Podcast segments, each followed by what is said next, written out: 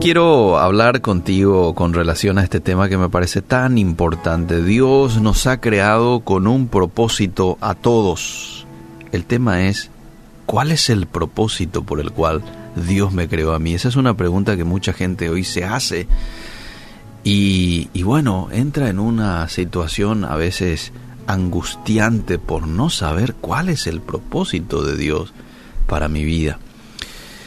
Dios te trajo a la tierra para hacer algo y es tu tarea conocer qué es lo que Él tiene para ti. Cada uno de nosotros fuimos creados con distintos dones y de distintas y diferentes maneras Dios puede mostrarnos cuál es nuestro propósito. Primera de Corintios 12:12 12 dice, aunque el cuerpo es uno solo, tiene muchos miembros y todos los miembros, eh, no obstante, ser muchos forman un solo cuerpo. A pesar de que hay muchos miembros, es un solo cuerpo. Así sucede con Cristo. Todos fuimos bautizados por un solo espíritu para constituir un solo cuerpo, ya seamos judíos o gentiles, esclavos o libres, y a todos se nos dio a beber de un mismo espíritu. Lo estoy leyendo en la versión NTV. Ahora, ¿cómo sé cuál es el propósito de Dios para mi vida? Algunos tips. Antes que nada, tenemos que saber que Dios trabaja con nosotros por medio de procesos, así como lo hizo con Moisés, con David, con Pablo, Él también quiere llevarte por un proceso. Tal vez son cosas que no imaginas, pero Dios te va a ir mostrando y te va a ir habilitando lo que debes hacer. Algunos tips para conocer tu propósito. Uno, debes de preguntarte, ¿para qué soy bueno? ¿Mm? ¿Qué habilidades tengo? ¿Qué necesidad existe en el ministerio? Estas preguntas te van a ayudar a saber más sobre la manera eh, en que Dios te crea y de qué manera puedes llevar a cabo tu propósito. Todo se centra, mis queridos amigos, en el servir.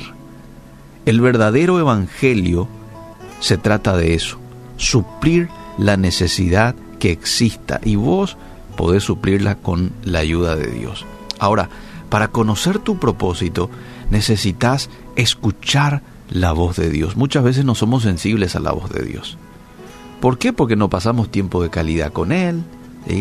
Necesitamos tener una constante comunión. El leer la Biblia es fundamental. El orar son cosas que te van a ayudar muchísimo. Y número dos, saber conocer qué habilidad tenés, qué dones tenés. No lo desperdicies y descubre con qué habilidad te ha creado Dios. Primera de Reyes 17, 7 en adelante nos muestra cómo Dios habla a Elías en un momento en donde él probablemente no sabía qué hacer, estaban pasando ante una necesidad en aquel tiempo eh, de sequía, no había llovido por bastante tiempo, y dice el pasaje, algún tiempo después se secó el arroyo. Hay que partir de que en realidad Dios le dijo para que vaya ahí a orillas del arroyo, mientras en el pueblo había sequía, andate allí, pero después se secó el arroyo, porque no había llovido en el país. Entonces la palabra del Señor vino a él y le dio este mensaje. Ve ahora a Zarepta de Sidón y permanece allí. A una viuda de ese lugar le he ordenado darte de comer. Entonces, de la misma manera como ha guiado en su momento a Elías, Dios te va a guiar a vos si es que estás sensible a su voz, si es que te tomas el tiempo de escuchar su voz, Él te va a mostrar a dónde ir. Muchas veces hay sequía en nuestro desarrollo espiritual porque no obedecemos a Dios. Y recuerda que todo es un proceso. Dios quiere que te muevas, que te entregues y al escuchar su voz es un síntoma de madurez. Así que Dios está hoy con el deseo de hacerte saber cuál es el propósito que Él tiene para tu vida, pero necesitamos nosotros estar sensibles con, con nuestro oído espiritual sensible para poder escuchar su voz, seguir su indicación, ¿verdad? que es muy importante. Tres puntos negativos al no saber tu propósito. Si vos andás por esta vida ¿eh? sin descubrir cuál es el propósito de tu vida, número uno, perdés bendición.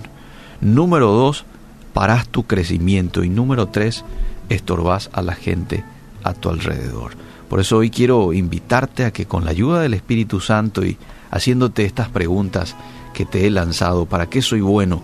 ¿Qué habilidades tengo? ¿Qué necesidades existen en el ministerio? Puedas descubrir tu propósito en esta vida.